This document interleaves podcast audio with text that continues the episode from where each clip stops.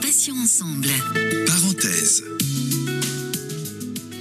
Soyez les bienvenus si vous venez tout juste de nous rejoindre sur Patients Ensemble. Céline et Valérie avec vous pour ce rendez-vous incontournable de l'après-midi où nous recevons sur l'antenne alors des experts, du personnel soignant, des professionnels de santé comme euh, des médecins bien sûr, mais aussi des malades ou anciens malades qui viennent témoigner. Aujourd'hui, nous accueillons Herveline. Euh, qui vient nous apporter son, témoignage, nous raconter son parcours.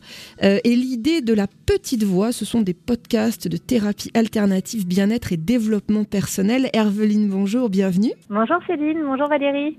Bonjour. Alors merci bien sûr Herveline d'avoir accepté notre invitation sur Patients Ensemble pour parler de, de ce podcast La Petite Voix. Alors Herveline, la première question qui est rituelle hein, euh, dans cette émission, est-ce que vous pouvez vous présenter Vous n'y couperez pas. Voilà. Pouvez-vous vous présenter, vous présenter à nos auditeurs, Herveline oui, bien sûr. Donc, euh, je m'appelle Herveline Denis, j'ai 42 ans. Je vis un petit peu loin de vous puisque je suis à Auckland, en Nouvelle-Zélande. Euh, je vis avec mon conjoint et nos deux enfants. Je travaille dans la communication. Et il y a deux ans, je me suis offert une belle crise de la quarantaine puisqu'en fait, euh, elle a pris la forme d'un cancer du sein euh, qui a été découvert en début d'année 2018 et euh, qui a été donc suivi de, euh, de deux opérations, chimiothérapie, radiothérapie, pour finir les soins en fin d'année 2018. Donc il y a un an et demi maintenant. Donc vous avez éprouvé le besoin de vous faire accompagner donc dans cette épreuve par des thérapeutes alternatifs, hein, si j'ai bien compris, c'est-à-dire bon magnétiseur, naturopathe, ostéopathe, coach et j'en passe. Comment vous ont-ils aidé concrètement? En fait, euh, j'étais déjà très intéressée par les différentes formes de thérapie, notamment alternatives, avant de tomber malade. Et lorsque j'ai appris que j'avais ce cancer du sein, euh, très très rapidement, voire immédiatement, euh, il m'est apparu assez clair que les médecins seraient formidables pour euh, soigner cette tumeur et l'enlever de mon corps. En revanche, je n'attendais pas d'eux d'accompagnement euh, psychologique, voilà. Euh, et, en revanche, je savais que ces thérapeutes que j'avais déjà un peu côtoyés allaient certainement pouvoir m'aider. Moi, par exemple, j'avais vraiment besoin de mettre du sens sur euh, ce que j'étais en train de vivre. Euh, ça renvoyait à des, des, des, des questions, évidemment, hein, comme, euh, comme pour chaque personne qui est face à la maladie et donc à la mort. ça renvoie vraiment à des questions philosophiques. Et moi, j'avais besoin de d'aide pour y voir plus clair. Et donc, effectivement, j'ai côtoyé, ben, voilà, comme vous l'avez dit, magnétiseur, naturopathe, ostéopathe, euh, astrologue, etc. Euh, et à chaque fois, avec ces personnes-là que je choisis, c'est évidemment en faisant très attention et notamment en prenant soin d'y aller parce que c'était des personnes qui m'étaient recommandées. Euh, et à chaque fois, ces rencontres m'ont permis déjà physiquement d'être soulagée, euh, mais aussi d'avoir de, de, des billes dans cette réflexion-là euh, que, que j'avais autour de la maladie et du pourquoi de cette maladie. Herveline, est-ce que les médecins allopathes traditionnels, les pontes de la médecine vous ont pris au sérieux? Est-ce que vous en avez parlé un petit peu de tout ça, de ces soins alternatifs? Et comment est-ce qu'ils ont réagi? Bon, je critique pas, hein, mais est-ce qu'ils vous ont dit oui, allez-y Herveline, si ça peut vous apporter effectivement du bien-être, pourquoi pas? Ou alors est-ce qu'ils vous ont plutôt déconseillé cette voie-là? Alors, le sujet est hyper sensible, voire j'ai l'impression parfois tabou. J'ai pu aborder ce sujet très euh, simplement avec mes médecins généralistes qui ont été géniaux et qui comprenaient l'intérêt que j'y trouvais, euh, en me mettant évidemment en garde sur le fait de ne pas tomber sur des charlatans, mais ils, voyaient bien ce que ça m'apportait. En revanche, les médecins qui me suivaient, notamment oncologues, etc., à l'hôpital, je crois qu'une ou deux fois, j'ai essayé d'aborder le sujet-là, euh, notamment euh, en parlant de naturopathie et de, et de jeunes pendant la chimiothérapie, et je me suis fait vraiment remonter les bretelles, c'est la manière la plus, euh, gentille de dire. Et donc, qu'est-ce qui s'est passé? J'ai décidé de ne plus échanger avec cet oncologue, de vivre en parallèle ce que je pensais être bon pour moi, ce qui est certainement pas une bonne idée, d'ailleurs ce que je conseille pas, parce que du coup, je, l'ai fait euh, sans avis médical euh, autre que celui de mon médecin traitant, mais j'ai complètement mis de côté en fait l'oncologue par rapport à ça, parce que la réponse était tellement brutale pour pas dire euh, idiote, pardon, que ça m'a vraiment échaudé. Herveline, est-ce qu'on peut rappeler quand même, et vous faites bien de le préciser, qu'on peut rappeler à nos auditeurs qu'on ne s'amuse pas bien évidemment, euh, à interrompre un traitement médical euh, allopathique, en l'occurrence, euh, pour le Hmm. pour substituer en fait un des thérapies, on va dire alternatives. On est bien d'accord, non J'aime le préciser parce que c'est quand même une, une antenne, Merci. une antenne Oui. médicale, hein, euh, cette web radio. Tout à fait. Donc on peut pas se permettre de dire n'importe quoi. Donc l'idée, c'est bien que ça reste Tout du complément, on est d'accord. Ça, ça va vous aider Mais- vous psychologiquement, ça vous a aidé à Oui. remonter la pente, ça vous a permis de reprendre le dessus. Mais on est bien d'accord Oui. qu'on déconseille fortement. Et je pense que là-dessus, je vais pouvoir laisser Valérie intervenir euh, pour qu'elle nous dise la même chose.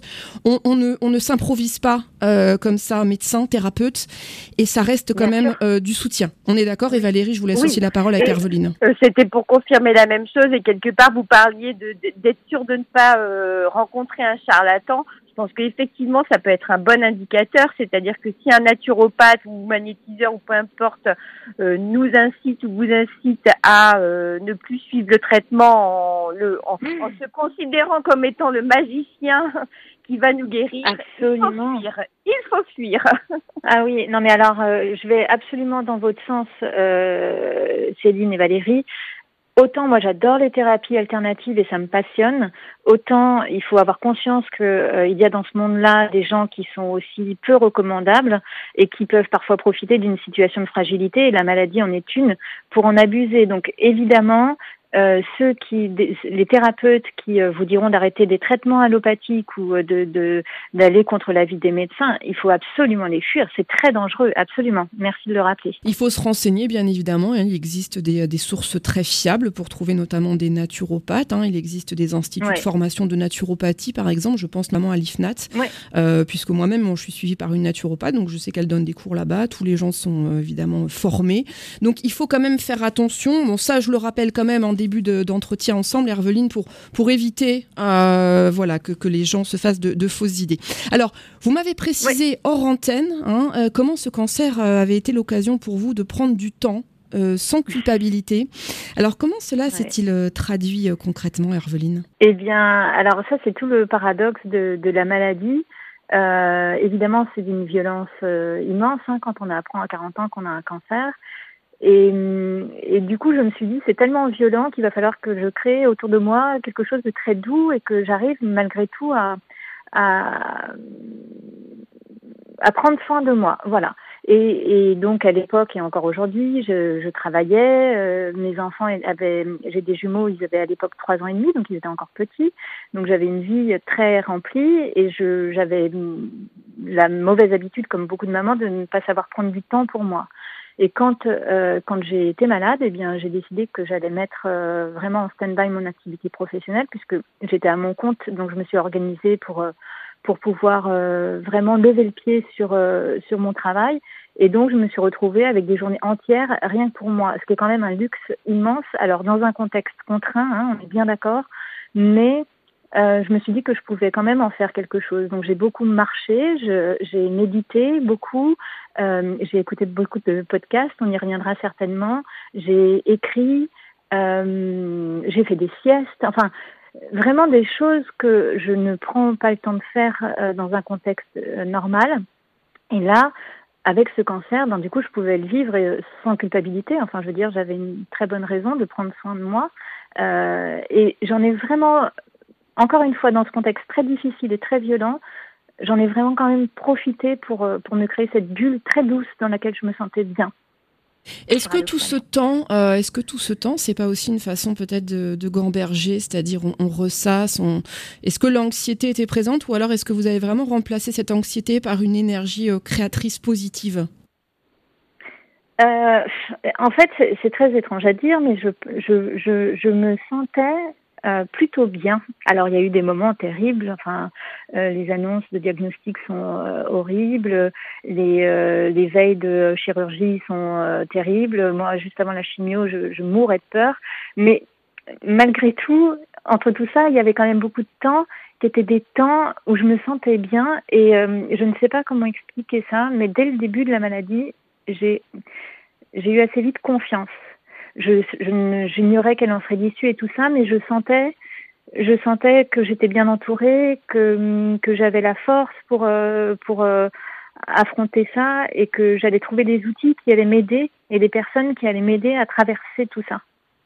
Donc ça allait plutôt bien. Il y a eu des moments très compliqués, mais encore une fois, cette bulle-là que je m'étais créée m'a beaucoup euh, préservée. Alors, c'est Herveline, ça s'appelle euh, l'intuition, hein, ou moi j'appelle ça aussi l'instinct de survie. Enfin, je suis pas la seule à l'appeler ça comme ça, mais en fait, c'est cette force intérieure qui vous disait que euh, oui, la situation est grave, mais comme on dit pas désespéré, vous sentiez en vous-même que, que l'issue allait être plutôt favorable.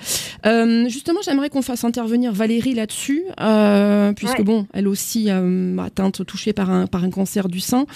Est-ce que ça a été le, cas pour vous aussi, Valérie Donc, on parlait de, cette, de ce temps libre qu'on met à profit pour, pour créer? Ah oui, complètement. Euh, ah.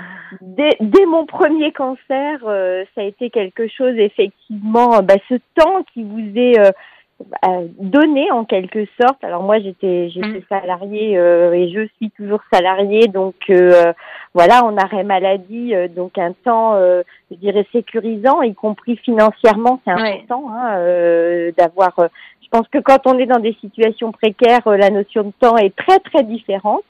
Donc, Bien sûr. voilà, on a des statuts un peu privilégiés, donc effectivement, je pense que c'est des c'est des moments, en tout cas pour moi, c'est des moments de, de création, d'oser des choses, euh, de se mm. permettre des choses qu'on ne se permet pas forcément euh, dans une vie, euh, on dit normale, je sais pas si c'est la vie normale, tout compte fait, mais dans une vie habituelle. Alors, Herveline, euh, comment vous est venue l'idée du podcast La Petite Voix que vous avez créé pendant votre chimiothérapie? Alors, pourquoi un podcast déjà? En fait, le, podcast, parce que justement, dans, ces temps libres que j'avais pour moi et où j'allais tous les jours marcher dans mes vignes du Beaujolais où je me sentais super bien, j'écoutais souvent en marchant des podcasts. Et donc, comme ça, euh, je sais pas, euh, une demi-heure, une heure, deux heures par jour. Et, et vraiment, je ne me lassais pas d'écouter des podcasts et surtout, ça venait alimenter euh, un peu ces réflexions que j'avais à ce moment-là sur euh, ce que j'étais en train de vivre, euh, notamment sur euh, le rapport à la féminité, le cancer du sein, ça renvoie beaucoup à ça. Donc j'écoutais beaucoup des podcasts sur sur la féminité et ça m'a vraiment beaucoup éclairé. Et donc je, je et, et et voilà, je pense qu'à force d'écouter des podcasts, euh, quelque chose d'inconscient a dû commencer à, à, se mettre en ordre de marche. Et comme en parallèle, je rencontrais tous ces thérapeutes et que vraiment j'avais avec eux des échanges passionnants et notamment je les interrogeais déjà beaucoup sur leur propre parcours et j'étais souvent étonnée de voir combien ces personnes euh, très lumineuses et très sages avaient en fait euh, traversé elles aussi des épreuves euh, pour certaines terribles. Et et donc, au, milieu de tout ce cheminement-là, un matin, j'étais en train de méditer. Pardon, ça fait très storytelling, mais ça s'est vraiment passé comme ça. Je méditais et l'idée de faire ce podcast, mais, euh, comment l'exprimer mieux Ça m'est tombé dessus. Et, et, et tout d'un coup, il fallait que je fasse ce podcast. Et vous parliez d'intuition tout à l'heure. Et là, c'était vraiment ce qui s'est passé parce que cette idée-là, une fois qu'elle s'est immiscée en moi, elle ne m'a plus lâchée. D'ailleurs, la semaine qui a suivi, c'était horrible. J'étais dans un état d'excitation pas possible. Je me levais la nuit parce que j'avais plein d'idées qu'il fallait que je, je voulais prendre des notes et tout ça. Et, donc, j'ai senti que là, j'avais un élan, un, élan formidable qui était en train de naître. Et, et comme j'étais en fin de chimiothérapie, j'avais encore la radiothérapie qui m'attendait derrière, c'était quand même un tremplin génial qui allait me faire sortir vraiment euh, joliment de la maladie. C'était comme une évidence en fait. Alors est-ce que vous vous êtes euh, peut-être posé la question, Herveline, de savoir si vous n'aviez pas quelques dons de médium? Parce que les médiums, c'est d'abord et avant tout beaucoup d'intuition. Euh, les vrais médiums, je parle, on est bien d'accord. Hein. il en existe des vrais. Hein. voilà, c'est comme dans tout, il y en a des bons, il y en a des mauvais. Et le vrai médium, effectivement, il fait appel à son intuition et, et en général, quand quelque chose le taraude, euh, voilà, euh, ça se confirme. Et donc tout ça, est-ce que pour vous, vous pensez pas que vous avez quand même une sensibilité euh, particulière de tout ce que vous, vous me racontez là Moi, c'est ça qui me vient en tête. Est-ce que vous avez, on vous en a déjà ah, parlé ou pas du tout? Non, très franchement, je ne pense pas. En revanche, ce, dont je suis certaine, c'est que d'avoir eu, avant d'avoir cette idée-là, d'avoir eu des mois entiers où j'avais du temps pour moi, euh, où j'ai pu me nourrir de choses qui me faisaient du bien. Euh, c'est comme si j'avais créé cet espace qui a permis à ça d'émerger. Vous voyez Donc c'est pas de la médiumnité, c'est qu'en fait d'avoir de l'espace pour soi, pour s'écouter, ça a recréé certainement une connexion avec quelque chose de très profond que, qui était là. Alors, Herveline, on va revenir au podcast. Donc, quel est le, contenu de ce podcast, La Petite Voix, et que peut-on y trouver hein? Ça, c'est pour nos auditeurs et auditrices qui voudraient savoir un petit peu euh, de quoi il retourne. Alors, le podcast, donc c'est le principe d'une émission de radio, mais euh, en version web. Euh, dans ce podcast, je le présente comme le podcast qui donne la parole à ceux et celles qui nous font du bien. Donc, je vais à la rencontre de thérapeutes, euh, plus ou moins alternatifs, puisque je rencontre parfois des psys ou, euh, ou des ostéopathes, mais ça peut aller jusqu'à des médiums qui communiquent avec les morts ou avec les animaux. Euh, et, et donc l'idée, c'est d'interroger ces gens-là sur leur parcours de vie, parce que comme je vous le disais tout à l'heure, en fait, ces gens-là sont passionnants. Enfin, je veux dire, on s'improvise pas thérapeute en général après son bac. Euh, c'est vraiment le fruit d'un d'un cheminement personnel euh, d'obstacles qu'on a vécu, dont on a réussi à tirer des enseignements. Et je trouve qu'ils ont tous en commun de se poser un jour la question du sens qu'ils voulaient donner à leur vie. Euh, et, et, je trouve que cette question-là, elle est hyper intéressante à creuser. Donc j'aime les faire parler là-dessus. Et puis j'aime les faire parler aussi de leur pratique quand par exemple je reçois une médium qui communique avec les morts, euh, ça paraît complètement surréaliste, mais euh, c'est génial de la faire parler, en l'occurrence euh, cette, cette, cette, médium, parce qu'elle est hyper ancrée et qu'elle parle de euh, son métier de manière très simple et très accessible. Et donc un des buts de petite voix, c'est aussi de démystifier euh, euh, certaines pratiques alternatives. C'est pas du tout du prosélytisme, mais c'est peut-être donner un nouvel œil sur des pratiques qu'on pourrait juger complètement extravagantes. Dans chaque épisode euh, publié un mardi sur deux, vous allez à la rencontre de ceux qui se consacrent au bien-être. Donc ça, vous nous l'avez dit à l'instant. Est-ce que c'est vous qui les contactez, Herveline, ou est-ce qu'ils vous sollicitent Au début, j'ai juste euh, trouvé tous les contacts dans mon carnet d'adresses. Et comme il y en avait beaucoup, euh, ça n'a pas été compliqué pour moi de les trouver. Euh, comme en plus je les connaissais, j'étais en confiance. Et puis, euh, au fur et à mesure des épisodes, il y en a une trentaine quasiment maintenant, euh, j'ai plutôt fait appel aux témoignages de personnes qui m'ont pour me dire bah tiens j'ai vécu telle chose avec tel thérapeute etc pour être tout à fait honnête je suis beaucoup moins à l'aise lorsque c'est un thérapeute qui me sollicite. Euh, j'ai tendance très franchement à, fuir dans ces cas-là parce que moi, autant les, les parcours de ces personnes-là et ce qu'elles ont à nous dire me, me passionnent, mais je suis pas là pour servir euh, de, de, de, de, de, médias publicitaires euh, ou euh, pour euh, pour euh, pour faire du bien à l'ego d'un tel ou un tel. Donc je je suis très méfiante quand on me sollicite en direct. Et je préfère, euh, voilà, prendre des témoignages. Euh, sexothérapeute, rigologue, euh, coach, thérapeute en communication animale, sophrologue. Le moins qu'on puisse dire, hein, Herveline, c'est que vous avez un large panel d'intervenants. moi, ça me va. Hein. Mais quelle activité ou pratique a été la plus utile pour vous pendant votre parcours de malade? Qu'est-ce qui a fait que vous avez tenu le coup, quoi, j'ai envie de dire? Alors, je dirais, il y a deux, il y a deux thérapeutes qui m'ont énormément aidé. Et je ne sais pas si c'est leur discipline ou les personnes. Moi, je pense que c'est vraiment aussi des histoires de rencontres hein, avec les thérapeutes parce qu'ils se nouent quelque chose d'important. Et en l'occurrence, euh, il y a une femme, Eliane Puvillan, qui est magnétiseuse dans l'un, qui m'a énormément aidée et, et, pas uniquement à travers les soins. Hein. Euh, voilà, les magnétiseurs, ils apposent les mains de telle et telle manière euh, autour de vous à travers des techniques, hein, qui, pour certaines ancestrales.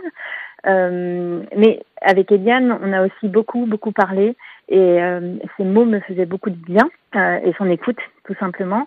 Donc elle a compté. Et puis la, la, deuxième personne qui a énormément compté dans ce parcours-là, c'est Jean-Pierre Neveu qui est astrologue. Alors, il pratique une astrologie particulière, c'est l'astrologie védique, donc une astrologie euh, ancestrale qui vient d'Inde.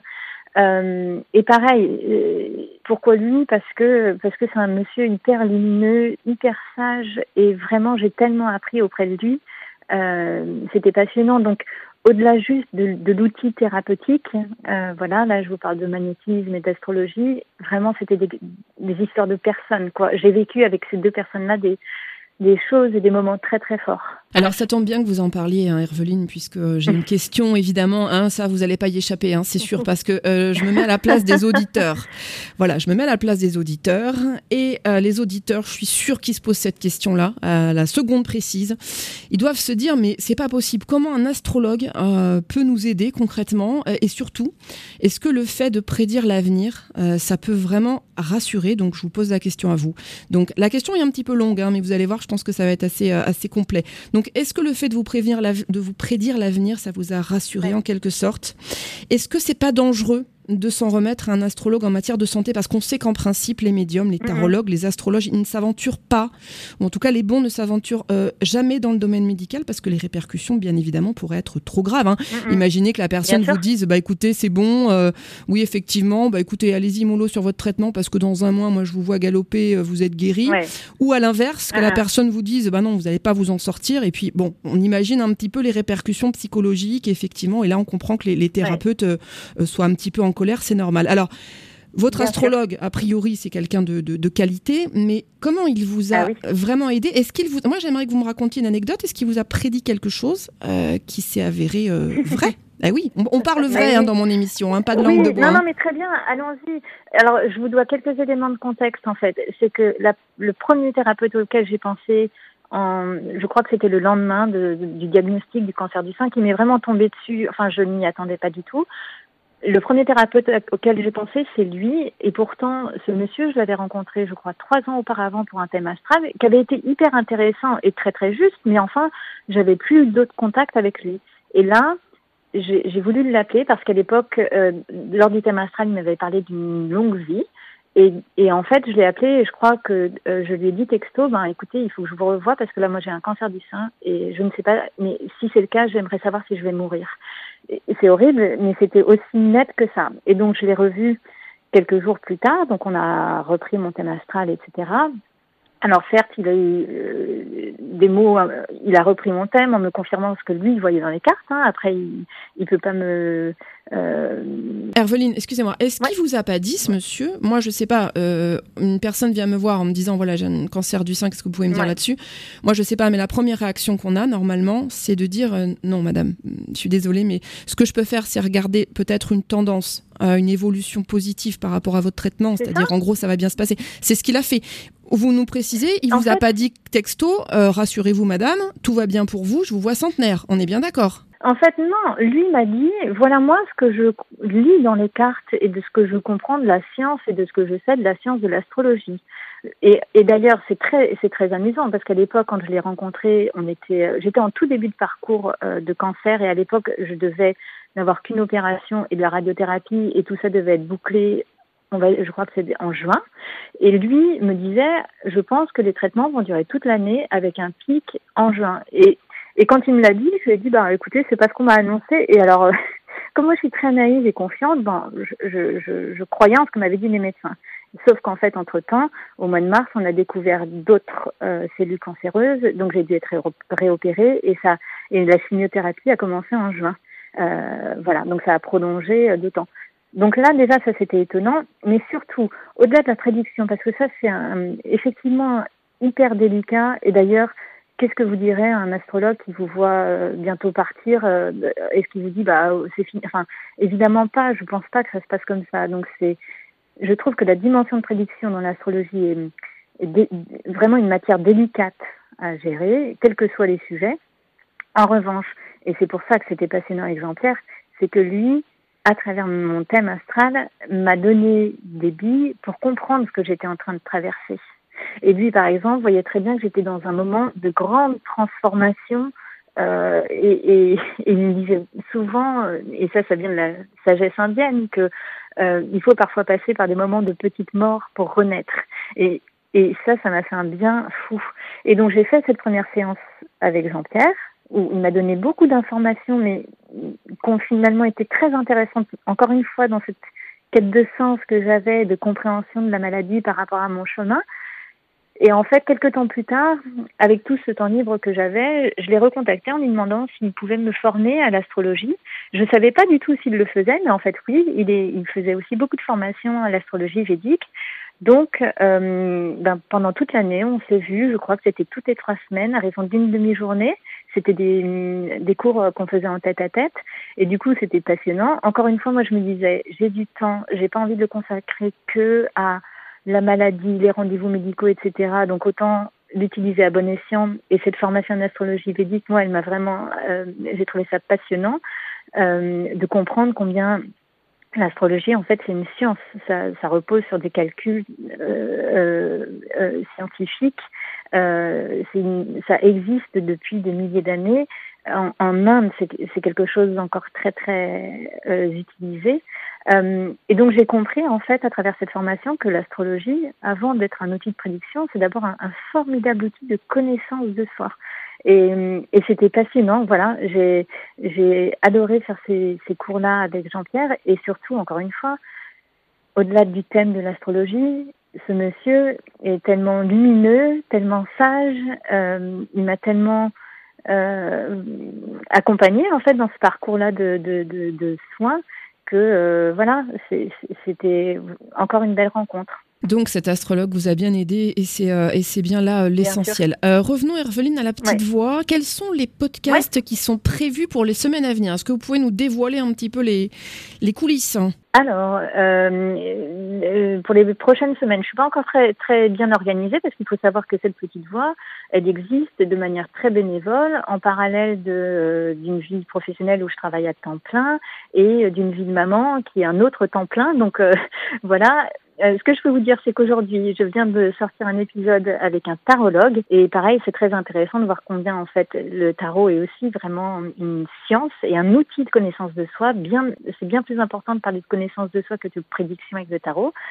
Et puis, euh, dans deux semaines, le prochain épisode, ce sera avec une diététicienne qui est géniale parce qu'elle elle se présente comme une diététicienne gourmande et vraiment, elle est absolument anti-régime et elle veut réconcilier tout le monde avec le plaisir de manger.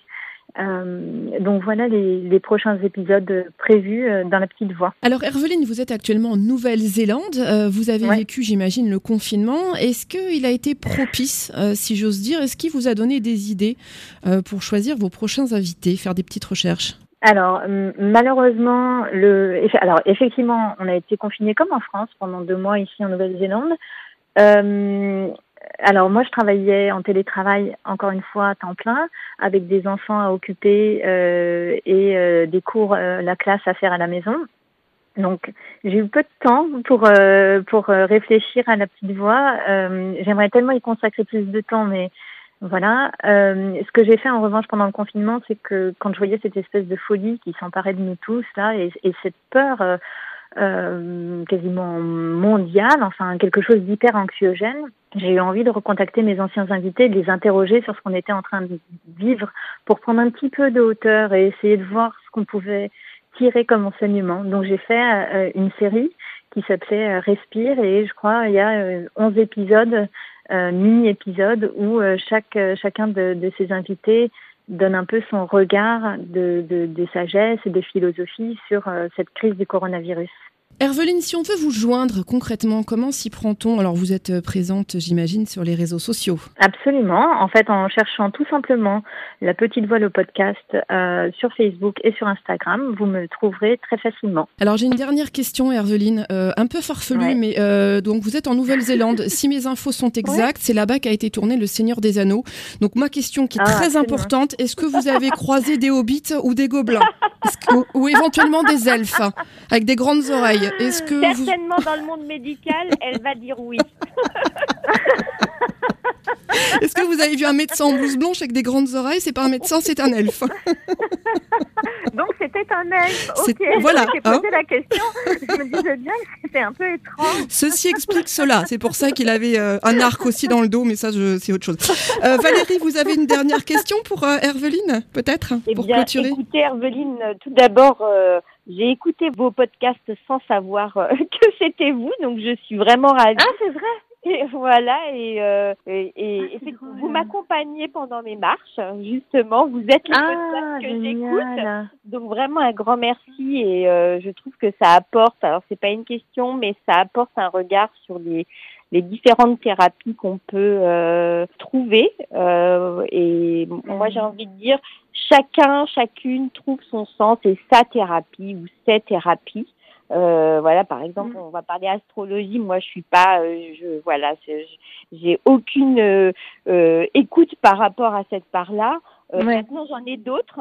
Et euh, voilà, ça, vous nous permettez en tout cas de découvrir un tas de choses. Et euh, voilà, je, je vous remercie en tout cas de ça. Ah, merci Valérie, bah, ça me touche de savoir que vous écoutez la petite voix. Merci beaucoup. Herveline, bah merci euh, infiniment pour cet entretien qui était vraiment passionnant. Merci d'avoir répondu euh, voilà sans détour, hein, sans langue de bois, donc à des questions qui étaient un petit peu volontairement euh, cash. hein.